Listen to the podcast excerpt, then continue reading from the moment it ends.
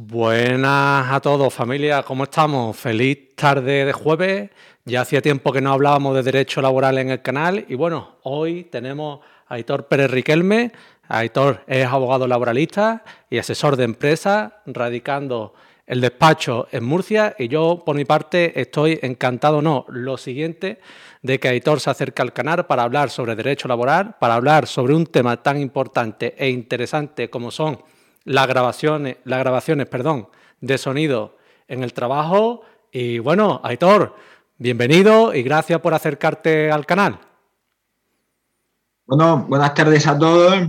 Y en primer lugar, pues muchas gracias a Miguel por invitarme a su canal a, a hablar sobre lo que a mí más me gusta, que es el derecho del trabajo, y sobre este tema que es las grabaciones que siempre es eh, fuente de controversia, es un, es un tema que siempre está de, siempre está de moda desde, la, proliferación de los, de los móviles como dispositivos electrónicos que pueden captar sonidos, pues cada vez se, ve, se ven más procedimientos en la jurisdicción social en los que se hace uso de, este tipo de medio de prueba, de, la, de las grabaciones de audio, para poder acreditar determinadas situaciones y bueno, en primer lugar, eh, concretar que, la, charla de hoy va a ir sobre, sobre lo que es la captación de sonidos, porque la captación de imágenes también tiene sus peculiaridades, pero voy a intentar centrarme única y exclusivamente en lo que es la captación de, sonidos, que incluye también la grabación de llamadas telefónicas. Destacar que se trata de un medio de prueba subsidiario, puesto que afecta al derecho a la intimidad de, la persona que es grabada, por lo tanto debe utilizarse siempre como, como último recurso si hay otra forma de acreditar los hechos que se, que se pretenden, siempre es mejor acudir a otros medios de prueba que, lo que es a la, captación de, audio, porque mm, al, haber esta afectación tiene que cumplir toda una serie de requisitos para que esa prueba sea, sea considerada como lícita. Además, es un, medio de prueba que no, no se trata de un, al no tratarse de un documento, no, sería válido para la revisión de sentencias conforme al artículo 193b de la, ley reguladora de la, jurisdicción social. Lo, suyo es estudiar pues, cada caso, es estudiarlo como, como se suele decir, pues, pues, caso a caso, porque la causística es muy variada y hay que estar a, las características concretas de cada, de cada circunstancia para poder valorar si se trata de un medio de, prueba útil o incluso eh, hay en determinados casos que, que resulta incluso, incluso contraproducente para el propio trabajador aportar esas grabaciones, como veremos más, más adelante. Los tipos de procedimiento donde, donde, más, eh, donde más se suele ver el, tema de las grabaciones es sobre todo los procedimientos de acoso laboral. Ahí, eh, en este tipo de procedimientos, es la prueba estrella, puesto que lo que el trabajador pretende acreditar es una situación de hostigamiento por parte, en el entorno de trabajo, y esa situación de hostigamiento o incluso vejaciones o, incluso discriminación puede ser también puede ser lo que es el, acoso laboral en sentido estricto, incluso acoso, acoso sexual, discriminación por, por, sexo, por raza, por origen, por religión. En todo este tipo de procedimientos va a ser muy útil las grabaciones, puesto que ese tipo de discriminación, acoso, hostigamiento se va, se va a dar de forma verbal evidentemente nadie te va a poner, te va a poner por escrito que estoy hasta las narices de tipos que eres negro. Es decir, eh, lo que es la, mecánica habitual, pues, pues se, tratará de, insultos o vejaciones verbales. Eh, con lo que he dicho antes respecto de los requisitos, pues bueno, lo, primero, lo fundamental, que se trate de una de grabaciones en los que hay una intervención directa sobre todo cuando graba el trabajador.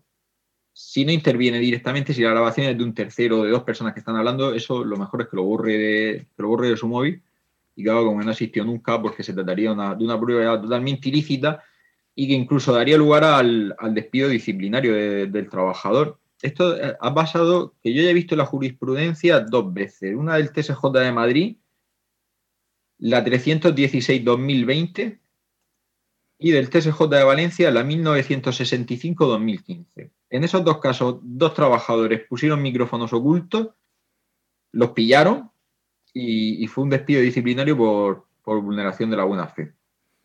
Esto, Aitor, es muy importante porque cuando tú, por ejemplo, si eres tercero ajeno a esa mm, acoso o a esa vulneración de derechos fundamentales de otro, mm, puedes querer hacer un favor grabando esa situación, pero es que, ojo, que te pueden despedir. Tú no eres parte de esa interlocución.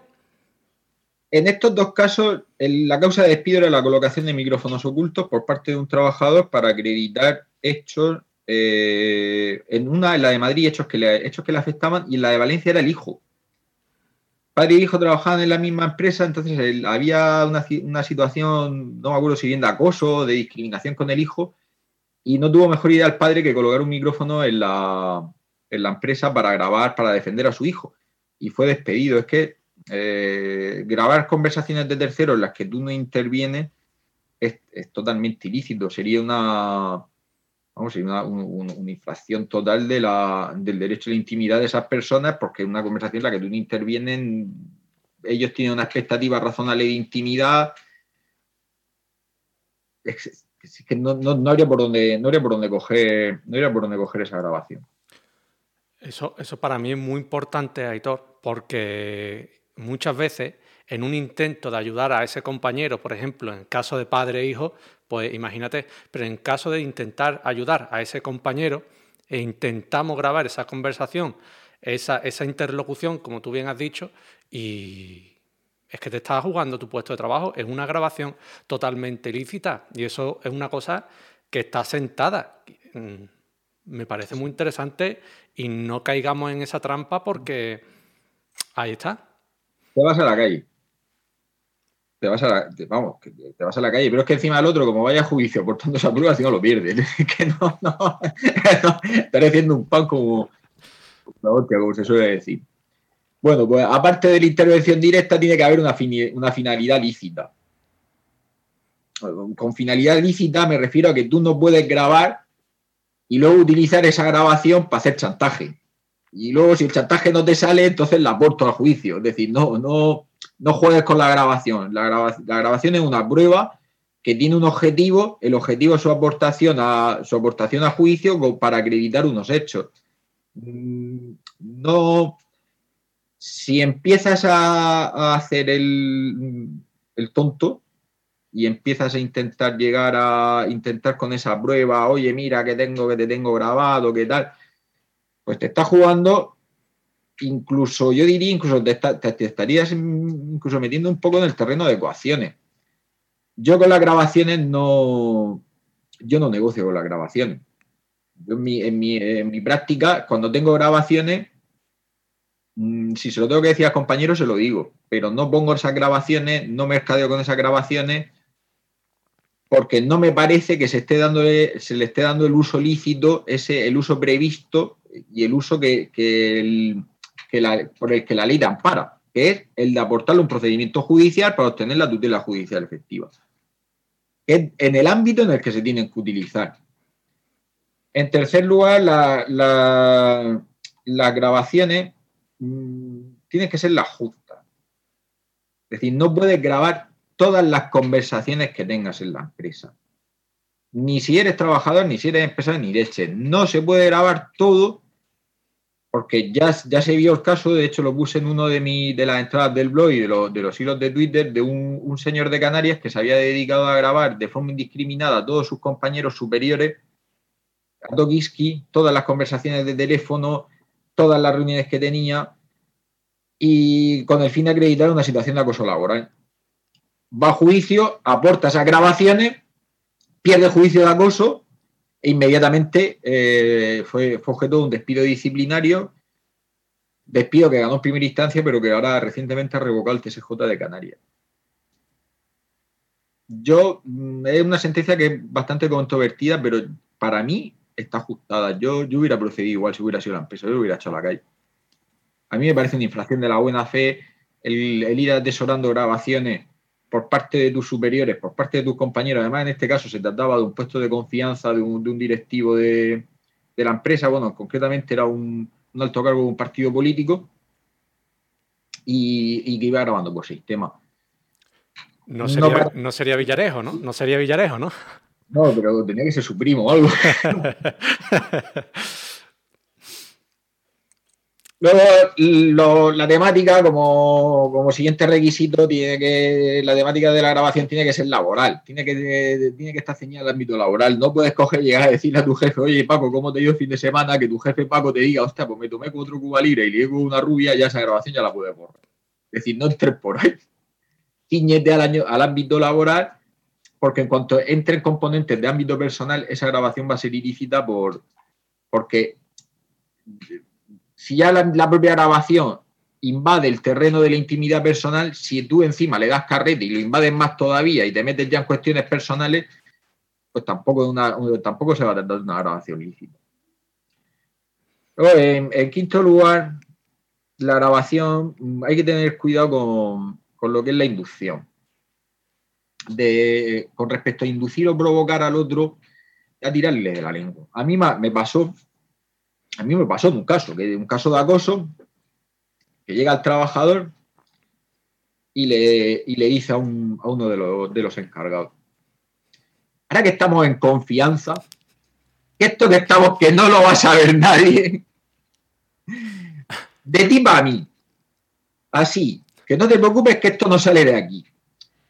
Me, no, no me declararon ilícita la Me la declararon ilícita porque había, había una evidente inducción, había un son, iba a sacar. Entonces, en, ese, en ese momento, es decir, si tú cuando estás hablando con una persona en cualquier conversación normal, tú ya tienes una expectativa razonable de intimidad, que tú mismo vas a quebrar la del otro, porque lo estás grabando, vas a romper esa expectativa de intimidad.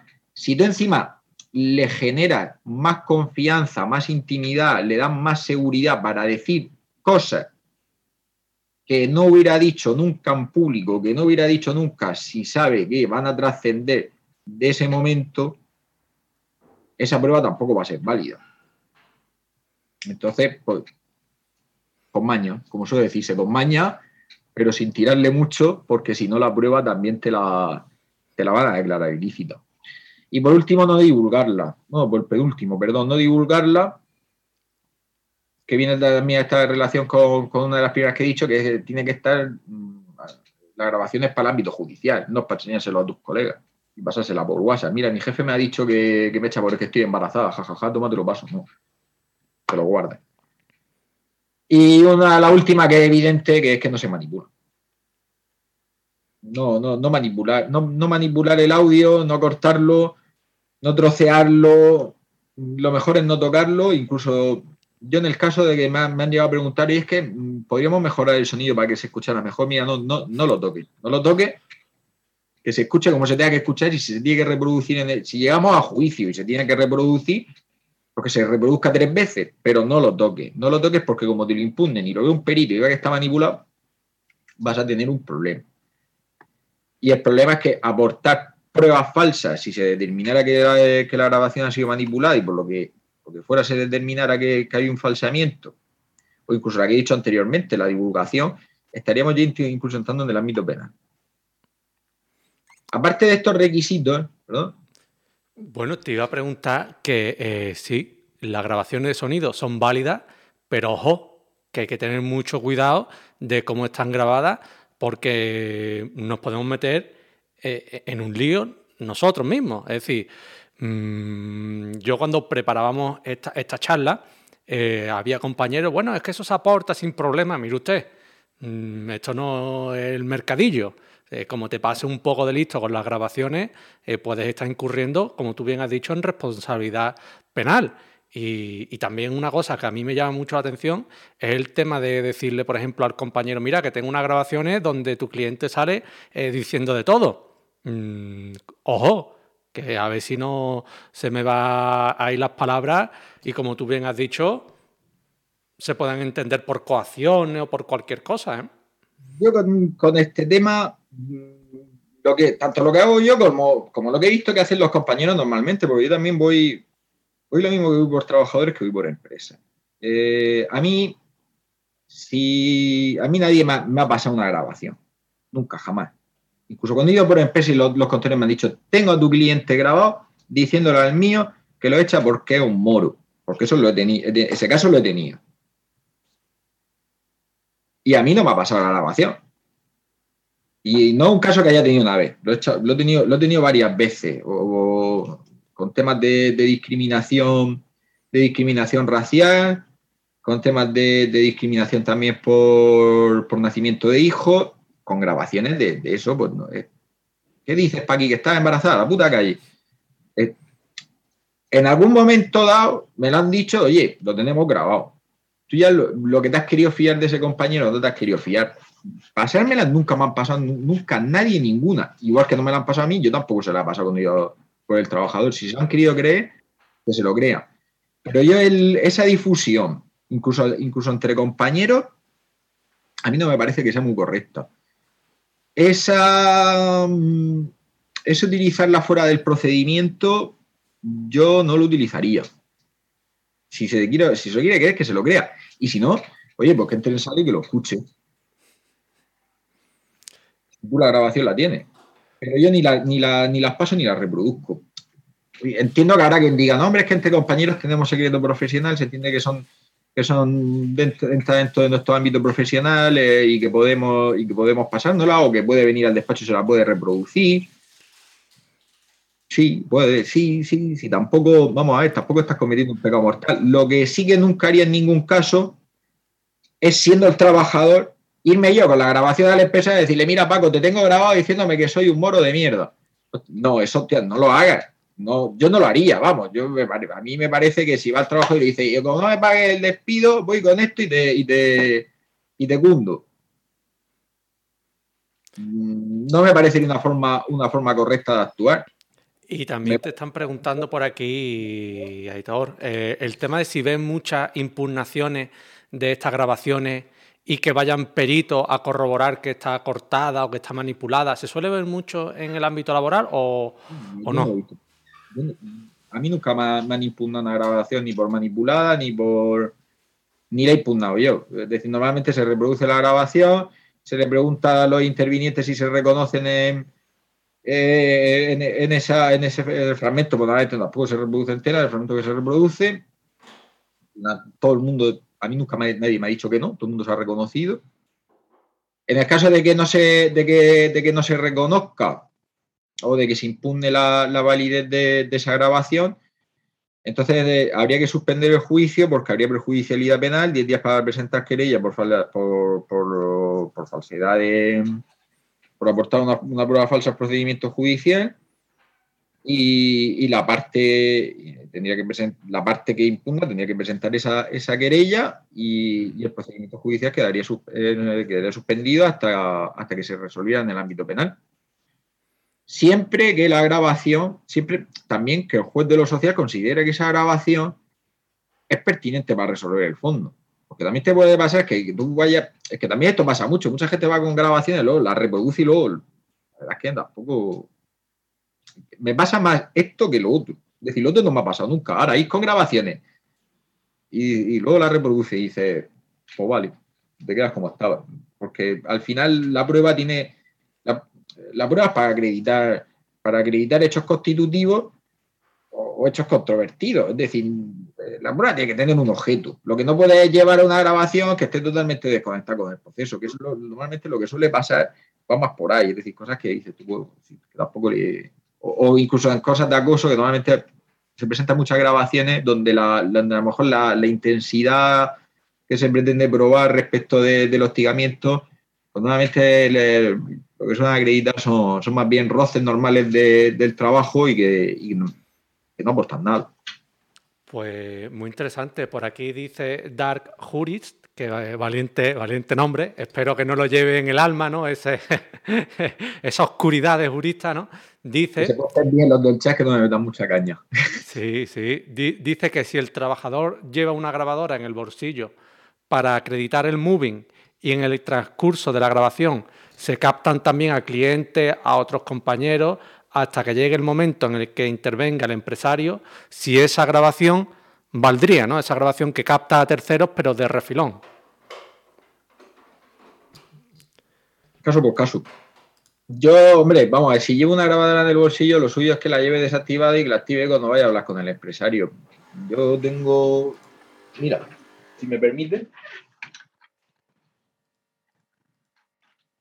yo tengo siempre una de estas.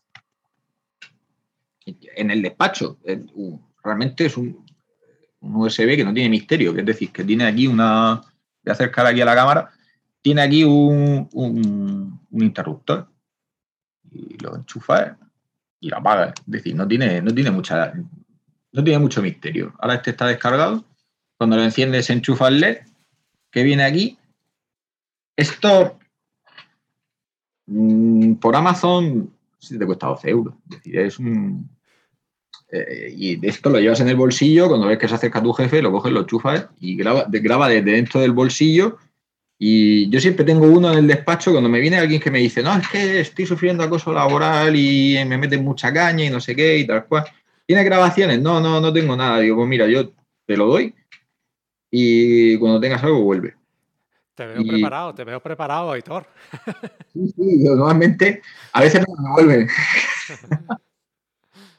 y, me viene al tiempo, a lo mejor a la semana, a las dos semanas, me viene el trabajador, mira, esto es lo que he grabado, lo cojo, lo pincho y el 90% de las veces no tiene nada, porque pues ya te digo que, el tema de acoso daría para otra charla porque hay un poquito ahí de confusión con lo que es hostigamiento y con la intensidad que tiene que tener y la continuidad que tiene que tener para ser constitutivo de acoso. Bueno, por último, iba a hacer referencia al juicio de proporcionalidad que tiene que superar la que tiene que superar las grabaciones para ser también consideradas como válidas juicio de proporcionalidad va a ser siempre más intenso cuando la prueba la aporte la, aporte la empresa. Por eso de la, del, desequilibrio que hay en la relación entre el trabajador y el empresario, siempre al empresario se le va a exigir más, sobre todo en este tipo de pruebas, se le va a exigir más la subsidiariedad respecto de otros medios de prueba, puesto que pues, mm, se considera que el empresario es más fácil que pueda acudir a que pueda acudir a otras formas de demostrar que sea la propia grabación eh, la propia grabación de audio. Juicio de proporcionalidad tiene que superar tres fases. La primera es que tiene que haber un indicio. Si no hay un indicio de incumplimiento contractual, el empresario no puede ponerse a grabar al trabajador de forma preventiva. Tiene que pasar ese primer paso. Tiene que haber ahí un, pequeño haber visto algún incumplimiento, haber visto algo que y por lo que se proceda a, efectuar las grabaciones. Luego lo que he dicho lo mismo los trabajadores, es un medio, de prueba subsidiario y luego tiene que ser proporcional al fin exigido. Es decir, no vale grabar, mm, no es válido grabar, por ejemplo, para demostrar una pequeña falta laboral. Como la grabación, como vengo, como he dicho 800 veces, como invade el terreno de la intimidad del trabajador, tiene que ser tiene que ser un incumplimiento, un incumplimiento grave, tiene que estar en, tiene que estar en consecuencia. esa invasión de la, de la intimidad con el incumplimiento que se pretende acreditar. En empresas, vamos a ver, yo de empresa aportar grabaciones, yo lo he visto muy poquitas veces. He visto muy poco. Hay dos sentencias muy, muy famosas del Tribunal Constitucional donde, hay, donde se ha juzgado la, eh, esa, vulneración de derechos fundamentales y la intimidad, hay una, la, más famosa de todas, que es la del Casino de la Doja, la STC 98-2000, que en esa el, habían unos dispositivos de captación de imágenes en el interior del casino y para más seguridad de la empresa, por si hubiera reclamaciones, deciden en un momento dado incorporar a las cámaras un dispositivo de captación de sonido.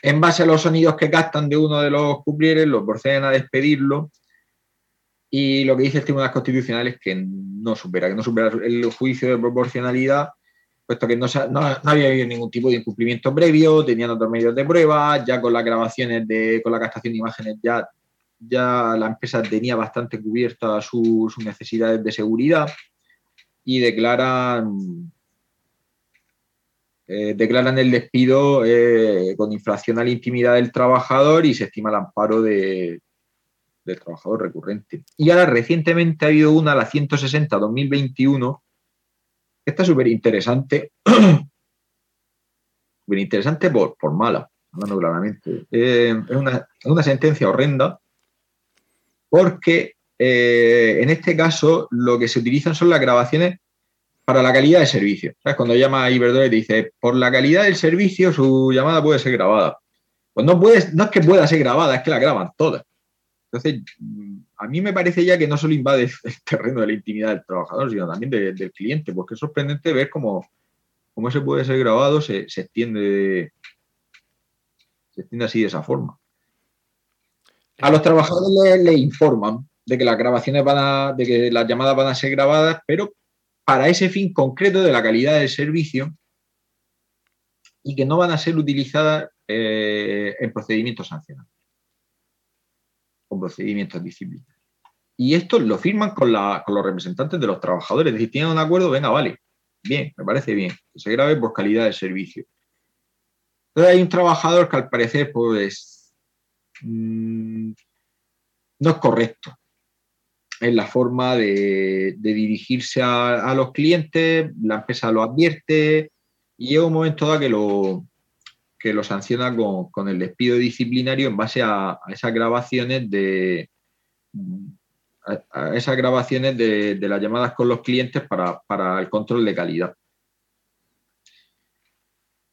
Aquí eh, se aplica el se aplica con que la empresa ha cumplido esa, esa información. Entonces, al estar informado el trabajador de que la grabación, de que la llamada va a ser grabada, digamos que ya no, no verá esa expectativa razonable de intimidad. Ya el trabajador ya tenía que haberse andado con ojo.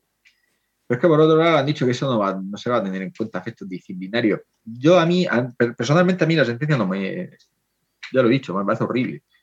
Yo creo que la empresa, es decir, si tienes un trabajo, está grabando unas llamadas que son para el control, para el control de calidad y tienes un trabajador que se está dirigiendo de forma incorrecta a los clientes, utilizar las grabaciones que tú le has dicho que no vas a utilizar, mm, yo no lo veo. No lo veo porque igual que le informa de que va a ser grabado, por otro lado le dices que no lo va a usar en su contra. Yo creo que la empresa lo hizo Mm, yo creo que se pillaron los dedos con el, con el acuerdo con la representación legal de los trabajadores. Pero al final cada uno tiene que correr con las consecuencias de sus actos. Es decir, lo que no puedes hacer es firmar un acuerdo con la representación legal de los trabajadores y luego pasártelo por el arco. Es decir, pues no haber firmado un acuerdo. Ahora, ¿qué pasa? Que te toca, que te toca pechar con todos los despidos que de la gente que a los clientes te toca pechar con la improcedencia. Pues chico, pues, a lo pensado antes. Ya. Porque lo estaba comentando también por aquí, por el chat, está, son derechos fundamentales y se ven involucrados derechos fundamentales de los trabajadores. Y hay que andarse con ojo no lo siguiente.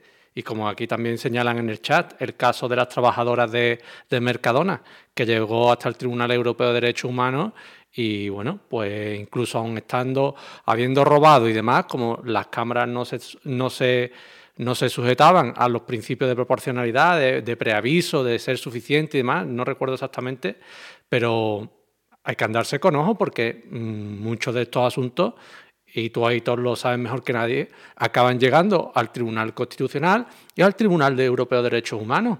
Y, cualquier tontería, cualquier tontería, te tumba una prueba y te tumba un, un juicio. Y, bueno, si ya solamente es uno, pero si esa es tu modus operandi de despedir a, los trabajadores, porque con ese control de calidad que tú haces en las llamadas con los clientes, haces 200 despidos a 200 trabajadores, no es que estés perdiendo un pleito, es que estás perdiendo 200 despidos. Hombre, vamos a ver. Si tú estás grabando las llamadas, tú informas de que estás grabando las llamadas, al fin y al cabo, si, el, si un operador de teléfono que no hace otra cosa que es decir que sus funciones es hablar por teléfono, la única forma de controlar esas funciones es a través de las grabaciones. Sí, yo hasta ahí, hasta ahí estoy de acuerdo. Y que se utilicen esas grabaciones para despedirlos si le falta respeto a, a los clientes, no los trata bien o no cumple con su cometido, me parece estupendo, pero lo que no puedes hacer es ir contra tus propios actos. Decir que no las va a usar y luego va y la usa. Mm, si eres tan lerdo de haber firmado ese acuerdo con la representación legal de los trabajadores, te mereces que te carguen con la improcedencia de los mil o dos mil o doscientos trabajadores que tengas. Y si no, no haberlo firmado, pues haberte asesorado bien. Y si te has asesorado y, te has asesorado un despacho que te ha dicho, firma ese, acuerdo que luego va a poder hacer despido y luego te estás cargando la improcedencia, pues bueno, pues el titular de ese despacho que vaya, que abra el cajón y que le quite el plástico a la póliza. Porque eh, eh, es, la vía que yo creo que es donde creo que, debería haber llegado esto. Pero, pero no decir que sí luego que no. Porque al final eh, es doctrina, es que son actos propios. Tú no puedes, no puedes firmar un acuerdo y dejar su cumplimiento al arbitrio de una de las partes, porque no, el 1256 del Código Civil te lo estás pasando por donde te da la gana. Yo eso, a mí me parece particularmente, este tipo de cosas me parece particularmente mal. Luego, con, lo que con lo que, me, lo que, comentabas de, de estas del Mercadona, incluso con estas del Mercadona, con las trabajadoras del Mercadona, eh, ahí sí se declaró la, infracción del derecho a la intimidad, pero ha llovido ahora mismo, a, día de hoy, se, ha cogido la, la, STDH, la López, la Ribaldador, se le ha dado la vuelta, se ha retorcido. Y la situación que tenemos ahora con respecto tanto de la captación de, sonido como la captación de imágenes, la primera premisa que tiene que cumplir, bueno, la única premisa que tiene que cumplir el empresario, por lo menos, bueno, perdón, con la captación de sonido no, porque es más intromisiva respecto del derecho a la intimidad. Pero con la captación de imágenes, el cartelito. Con que el empresario ponga el cartelito ese de está usted siendo grabado. De hecho, vale tanto cartelito como vi el otro día del, Supremo, que era una pegatina, que es más barata. Una pegatina, la pone aquí, pegatina, está usted siendo grabado. Pues esas grabaciones, pese a que no te hayan informado de que esas grabaciones se pueden utilizar en un, en un procedimiento disciplinario, van a valer. Esas grabaciones van a valer y te van a echar. Te van a fastidiar porque ya el, único requisito que el único requisito que se pide es ese, es que, el trabajador esté informado. Se considera esa información ya como suficiente como habilitante para como que excluye ese ámbito de, intimidad y una vez que, que, se excluye ese ámbito de intimidad, pues ya esas grabaciones, pero esto es tema, tema de imagen. El tema de audio de captación de sonido, mm, quitando los que trabajan solo con teléfono, porque es su, al final es su, función fundamental, eso podríamos dejarlos de lado. En el, en el resto de trabajadores, utilizar micrófonos ocultos por la empresa, eso no va a ser válido, yo creo, en la vida. Porque tú puedes excluir, mm, vale, pues la imagen, pues bueno, pues, más o menos, no me parece tampoco así tan que sea tan correcto el que se esté grabando un trabajador constantemente su puesto de trabajo durante las 40 horas semanales, pero bueno. Pero lo que a nivel de, conversación, es decir, que no puedas ni hablar en el trabajo, que tengas que estás callado, que tengas que estás pensando a ver todo lo que digo, es decir, que eso ya no es la intimidad, que eso ya es el derecho de expresión. Que ahí ya, ahí ya, toca dos derechos fundamentales, ya hay una se invade todo. Es decir, con la cantidad de tiempo que pasa la gente en el trabajo, encima que tengan que estar que tenga que estar en silencio o pensando lo que dicen. Eso fue la, realmente ese fue el fundamento de la, de la, de la sentencia del, Constitucional, de la, de la 98-2000, del, Casino de la Toja, que entraba a valorar eso y dice, vamos, pero por la conveniencia de la empresa, de tener una mayor seguridad o de tener su, de proteger, realmente de protección del patrimonio empresarial, va a tener aquí a todos los trabajadores callados y pensando, hostia, espérate a ver lo que digo, que, que, me, está, que me está escuchando, a ver si tal. No, hostia, no, he gastado una broma que, eh, que me echan a la calle. No, eso, vamos, Corea. Y sobre todo también que hay medios, como tú bien has dicho, es una, tiene que ser una prueba subsidiaria y para la empresa todavía más. Mm, no me la pongas como prioridad cuando no debe serlo, ¿no? Sí, lo que pasa es que es una prueba que es muy conveniente. Ah. Muy cómoda. Barata. Barata. y... 12 Así que lo vendo yo, pero no. Lo digo comisión. Pero por 12 pavos, pero vamos a ver. Esto, si es que esto, esto es gloria bendita. Todo esto te lo echaba por si yo le das el clic, pero tanto para el empresario como al trabajador. Y encima, como le das el clic cuando quiere, eso también es otra cosa que tiene cuesta. Es decir, lo que no puedes hacer es darle, empezar a grabar cuando, después de haberla liado. Es decir, no puedes llegar al empresario y decir, oye, si me viera ahí es con tu mujer, ¿Eh? No, eso no, eso, eso estaría en toda la provocación. va a quedar fuera de la grabación, pero bueno, a ver cómo te sale. Puedes probar, lo mismo, cuela, pero. Y, legal, legal. Y también te quería preguntar, Aitor, mm, escuchándote, ¿no? hablando de cómo devienen las sentencias tanto del Tribunal Constitucional como del Tribunal Europeo de Derechos Humanos, ¿no? cómo cambian relativamente rápido de parecer. ¿Tú crees que hay una cierta inseguridad jurídica en lo que rodea estas grabaciones o, ya dices, mira, hay algo sentado? Mm, ¿Cómo lo ves tú? Porque yo recuerdo que hasta hace unos meses, años, estaba lo del Mercadona, bueno, había alguno que le faltaba tatuárselo, ¿no? Y ahora se ha cambiado la tortilla otra vez.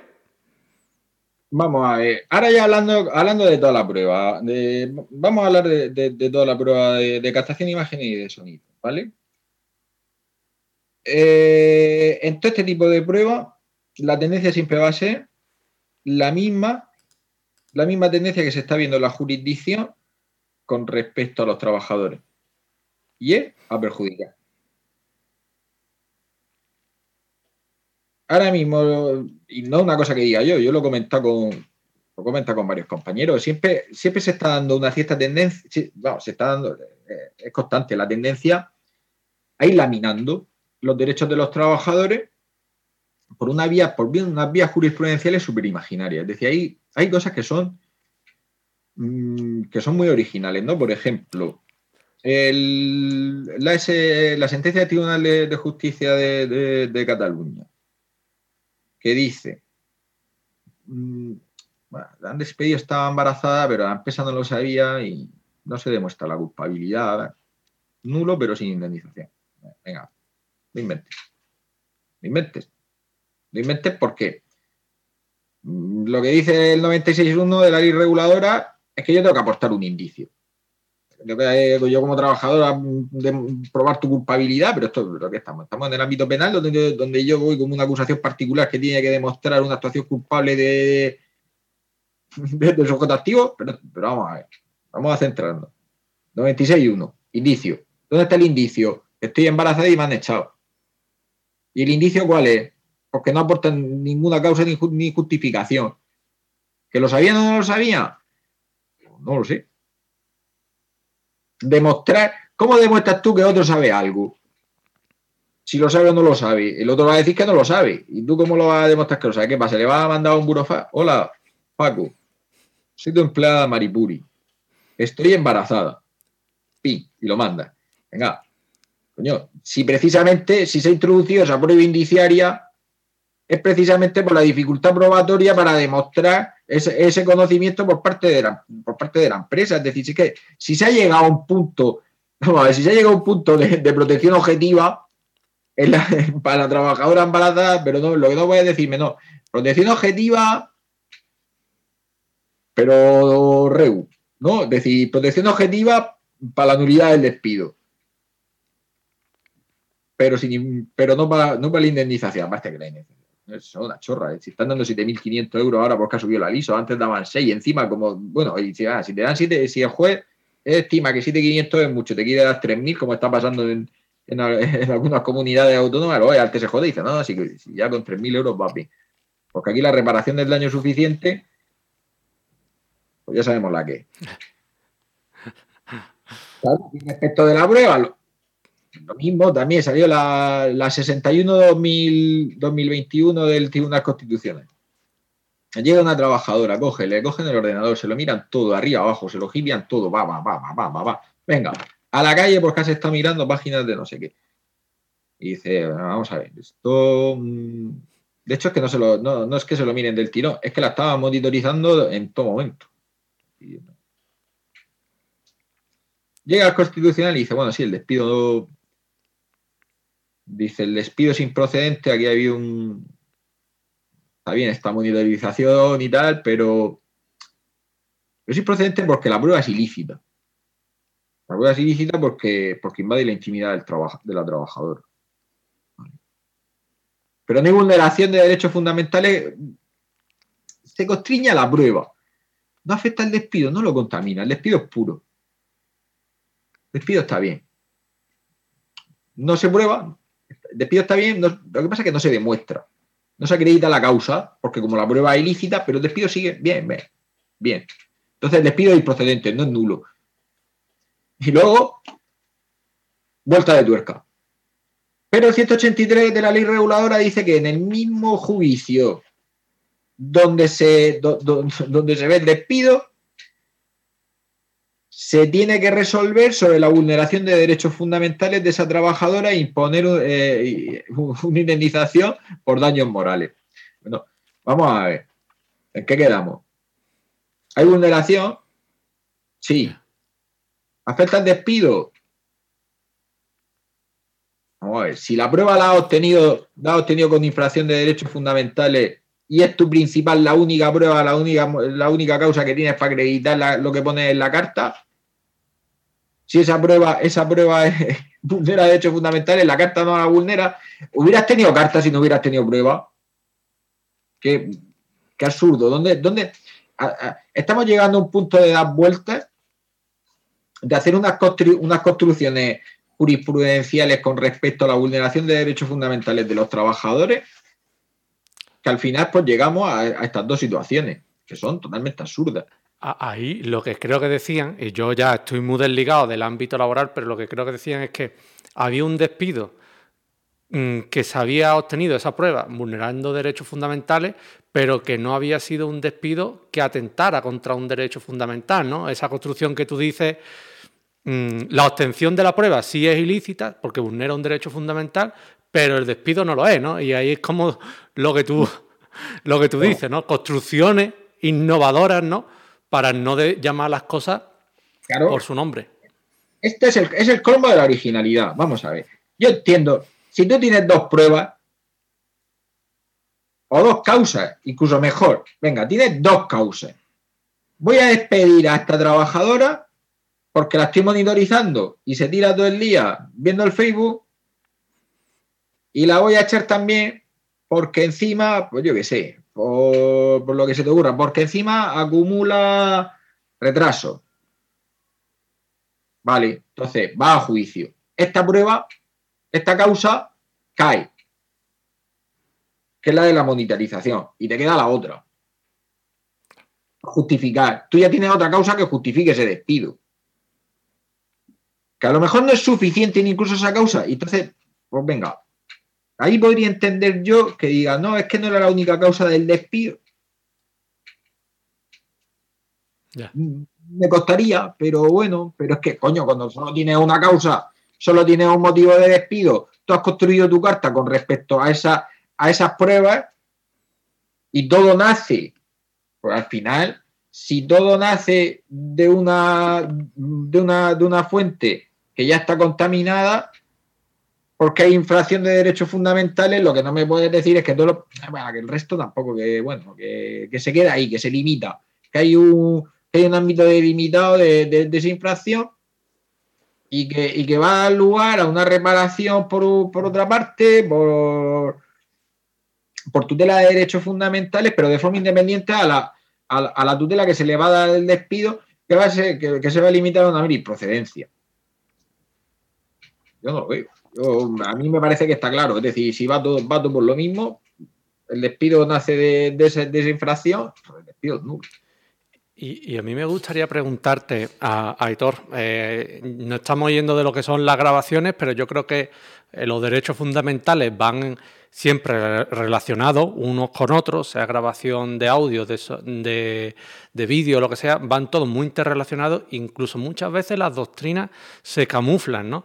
Pero yo te quería preguntar, Aitor, aunque nos desviemos del tema, ¿tú consideras que hay una retracción en lo que es los derechos de los trabajadores en la interpretación que los juzgados le dan a día de hoy? ¿Tú tienes esa sensación o, crees que hay un avance? Porque escuchándote me parece que estamos yendo para atrás, ¿no? No, va, para atrás. Va para atrás, pero no, no una cosa que, piense yo solo. Porque si, lo pensara yo solo, me callaría y diría, pues no, sé, Miguel, no sé qué decirte, pues yo lo veo más o menos igual. Es decir, si lo pensara yo para mí, para mí mismo y no lo hubiera contrastado, me callaría.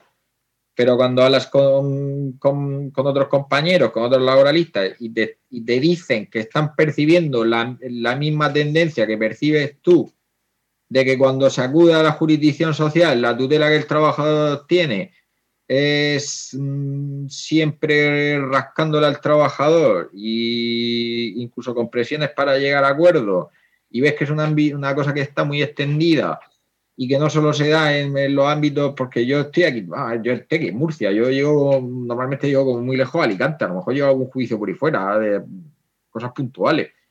Yo sé de lo mío, de mi ámbito pero gracias a las redes sociales interactúas con otros compañeros de otras provincias y te vienen a decir lo mismo.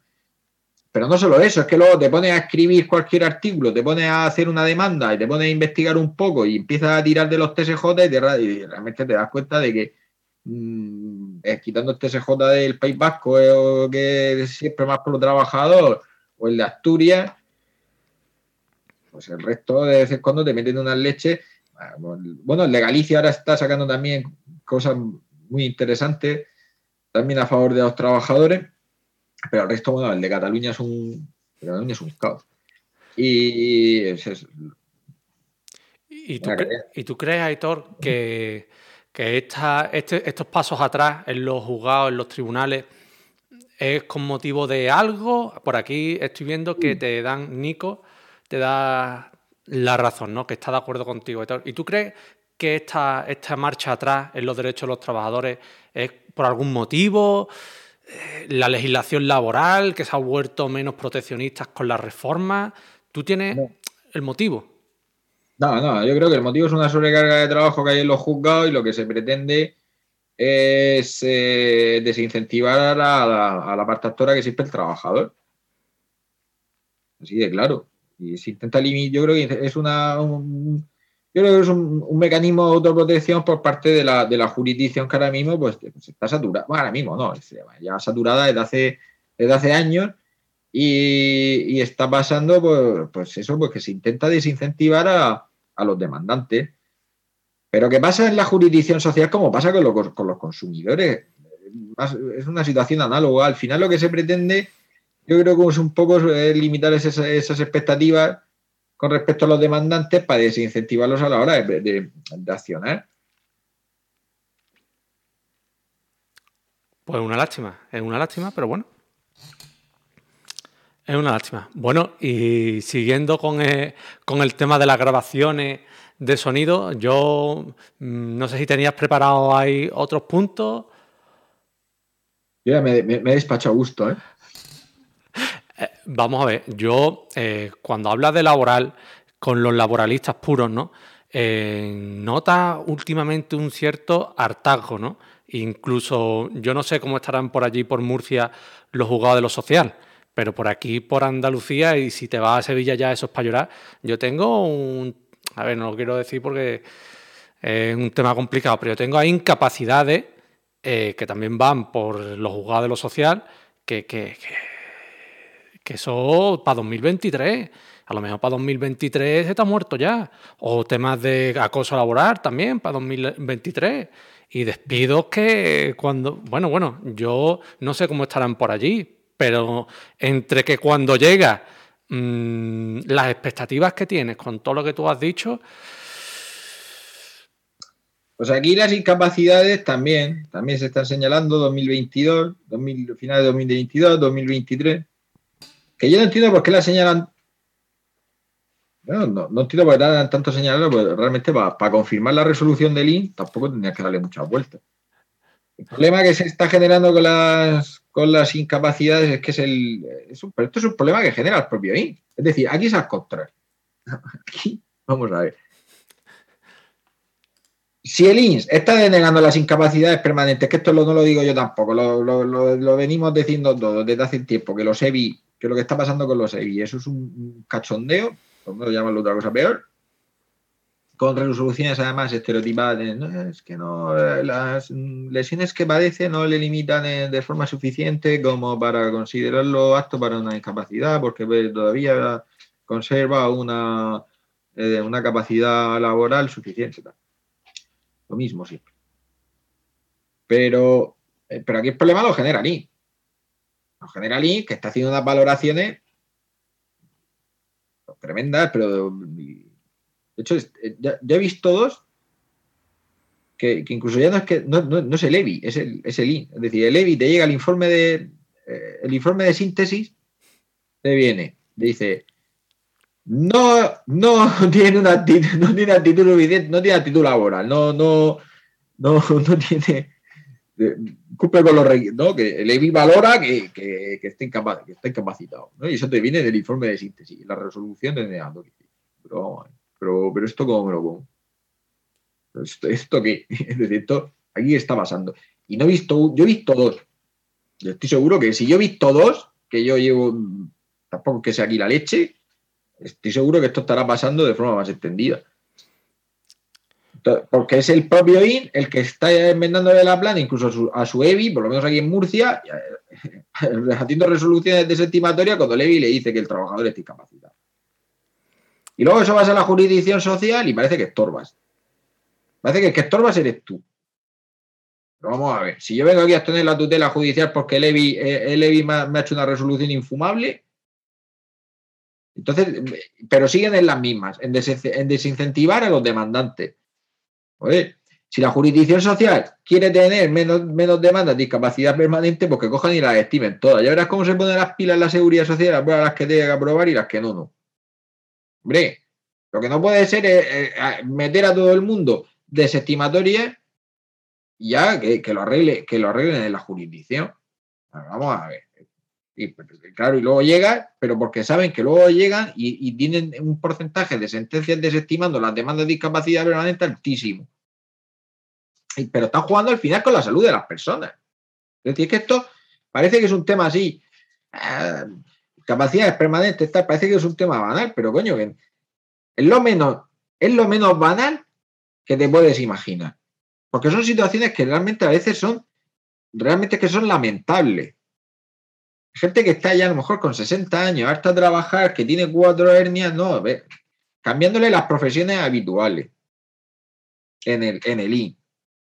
Gente que entra, que a lo mejor es yo qué sé, que es, cocinero y le ponen otra cosa. Gente que, con los autónomos lo hacen mucho, ¿no? Es, usted no trabaja de camarero porque es autónomo, usted es director de un establecimiento de, restauración. Dice, tío, dice, vamos a ver, si yo tengo el bar Paco y estoy aquí hinchado a hacer café todos los días, ¿qué me estás contando, director de un establecimiento de restauración? Yo tengo las mismas, las mismas funciones que un camarero y, la misma carga física y los mismos requerimientos psicofísicos que un camarero. No me ponga usted en un, número diferente del CNO donde, donde los requerimientos sean más bajos para darme la prestación, pero me parece muy poco seria la, actitud de mí, muy poco seria.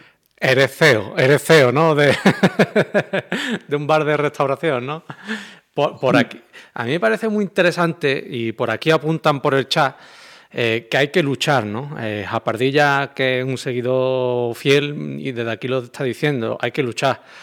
Y Japardilla sabe que aquí siempre hacemos un llamamiento por la lucha, ¿no? Pero, Aitor, mm, como tú bien dices, cuando te cansas de luchar y después ves que esa lucha acaba en un juzgado que va a fallar muchas veces, que ya lo sabemos incluso antes de ir, pues desincentiva bastante esa, esa lucha, ¿no? En mi punto de vista, hay que luchar, pero es que llega un momento que es que es una pared y al Supremo no vas ahí siempre, ¿no? Eh, bueno, tiene el Supremo, ¿no? Pero al Supremo no vas ahí para para, yo qué sé, para unas cantidades que no sean importantes, o los juzgados, que yo eso me lo he encontrado yo en los juzgados, de lo laboral, concretamente en Granada, eh, que todavía me acuerdo del caso ese. ¿no? Estamos reclamando, no sé si eran por cantidades y despidos, que por cierto hay una pregunta por ahí, Aitor también, que te la tengo que plantear, pero había una, no sé si era un despido o, bueno, una indemnización. Y eran 1.200, 1.300, cosas así, y la jueza, pero mire usted, por estas cantidades eh, molesta usted a la Administración de Justicia, bueno, pues 1.200 euros para una persona que no está trabajando, que está cobrando en el desempleo, en el mejor de los casos, por lo menos 1.200 euros le ayuda a tirar dos meses o tres. Mm, la Administración de Justicia está para eso. Porque se lo de ella. Pues claro, pero que eso me lo encontrado yo, ¿no? Eh, la jueza misma, para esto se molesta la Administración de Justicia, pues mire usted, pues es que para eso está, no está para otra cosa, señoría. Yo, vamos, a mí me dice un juez, ustedes van a por mil euros, nada más que para esto, y le digo, pues si para usted es poco, puede ser usted el trabajador y nos vamos. Pues Aitor, eso, eso me lo han llegado a mí a decir en Granada. Y yo por aquel entonces, como estaba empezando, no quise liarla mucho. Pero si hoy me pilla ya como estoy también, eh, yo esa, esa jueza la hubiera enfilado, pero yo lo siento mucho que ella tenga muchas cosas que hacer o si le gustaría estar tomándose un café, pero, pero eso me lo han dicho a mí. Lo que pasa es que, claro, todas estas cosas te las dicen sin grabarse, sin... y claro, tendríamos que ir con las grabaciones ahí también al juzgado con, con esa, ¿eh, Aitor? Con, con, el pen que tienes tú ahí, ¿eh? que me lo voy a recoger. algunos, algunos para grabarlo. algunas veces la, presión a la que te someten en, en esas grabaciones, en esos momentos previos al inicio de la vista, donde nos reunimos los, incluso solo los letrados con el, con el magistrado de turno, y a veces se mete ahí, se mete ahí una presión importante. Pero importante de que a lo mejor vas con una demanda que, que vas solicitando despido nulo y eh, siempre empiezan las vistas con desistimientos, ¿no? De, tú te la has hecho fundamental así entre dientes porque te la has metido, porque en, en ese momento previo lo, que te dice es, ¿de verdad quiere usted seguir con esto? yo la nulidad no la veo por ningún lado. Yo aquí no veo ninguna infracción. Y ahí ya te empiezan a laminar. Ahí ya te empiezan ya a cortar, a recortar la demanda. Porque nunca, es decir, esto, vamos, por lo menos aquí en Murcia es el pan de cada día. El que te digan que no hay, que no hay, ninguna infracción de derechos fundamentales, que si vas a hacer bajar al fiscal, que no sé qué, y que te calientes la cabeza. Y ahí en esos momentos, pues, Mm, se regula. Es decir, no, voy a decir yo aquí que soy aquí lo que no soy. Realmente cuando, cuando te están exponiendo ya juez las razones por las que no es el despido nulo y es lo mismo que te va a poner en sentencia y eso que no se ha practicado ni la prueba, pues ya dices tú, bueno, pues ¿para qué vamos a seguir a seguir con esta vía cuando, cuando ya me están advirtiendo y además me van a hacer la puñeta de que el fiscal no va a bajar hasta dentro de dos horas y veremos a ver si no me como una suspensión y encima esto se me va a ir un año más sales y se lo dices al trabajador. Dices, oye, eh, aquí ya que sepas que el tema de la nulidad ya está, ya, está perdido. Además que lo vas a perder. Y luego encima se da la circunstancia de que los TSJ, por lo menos aquí el nuestro, una tendencia brutal a confirmar sentencias en distancia, que dices, mm, lo dices, tú dices, es que no vas a ir al Supremo no, es que no vas a ir por nada es que no vas a ir por nada, porque luego encima luego recurre la del TSJ, te vas a casación al Supremo y nunca, nunca encuentras la identidad. Siempre, nunca la, sentencia de contraste nunca, nunca se comparece con tu caso. Siempre, siempre, siempre hay, alguna diferencia que, impide que, el Supremo entre a conocer de esa casación y que te, te con un auto y te alcanza. Realmente es que ese es el problema que no solo es que no tengan la tutela en primera instancia, es que luego la superior tampoco te la van a dar. Bueno, pues dicho, dicho queda. Yo, Aitor, he pasado un ratito muy agradable contigo, compañero. Creo que hacía falta volver a hablar de laboral en el canal y hacerlo contigo. Yo creo que, por cierto, por cierto, voy a poner aquí eh, el Twitter de Aitor, ¿vale? Eh, yo tengo que decir que a mí es uno de los contenidos de derecho laboral que más me gustan porque los hilos que eso hace, eh, los tips también me gustan mucho, una manera clara y, comprensible de entender el derecho laboral, que es la que él hace en Twitter principalmente, aunque bueno, también a lo mejor eh, esperemos que se lance a, Instagram y, a YouTube y a Twitch, a todo lo que, lo que se proponga, la verdad, a todos lo que se proponga. Y yo por mi parte, Aitor, pues te agradezco mucho que hayas venido hoy, esta tarde, jueves, prepuente, con lo que ello supone. Te lo agradezco de todo corazón, compañero. Te deseo mucha suerte en todo lo que te proponga, tanto en el ámbito laboral como en cualquier ámbito que te lo proponga. Y bueno, yo a mí siempre me gusta darle los últimos minutitos del stream al invitado para que nos dedique a todo unas palabras eh, del derecho laboral, de lo que tú quieras, totalmente libre. Y bueno, pues te dejo con esa última intervención y de verdad te reitero, gracias por haber venido al canal y espero de todo corazón que te vaya muy, muy, bien.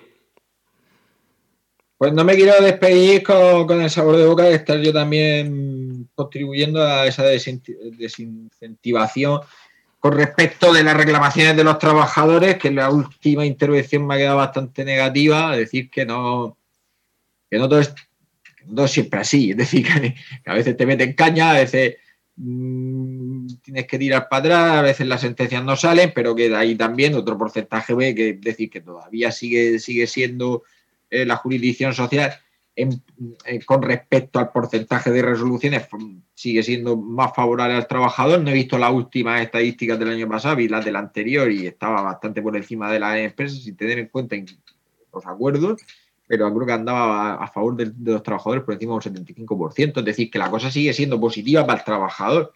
Lo que pasa es que cada vez, pues esa, ese ámbito positivo, este ámbito positivo del trabajo, pues cada vez se está viendo más restringido, más limitado, incluso aunque las sentencias sean favorables en porcentaje, lo que se, lo que luego se ve es una reducción en cantidades, pero bueno, que se sigue ganando. Es decir, que la gente que siga demandando, que siga peleando por sus derechos y que sigan sabiendo que, que tiene a los lista, los graduados sociales y los sindicatos para, ayudarles con, con esas reivindicaciones.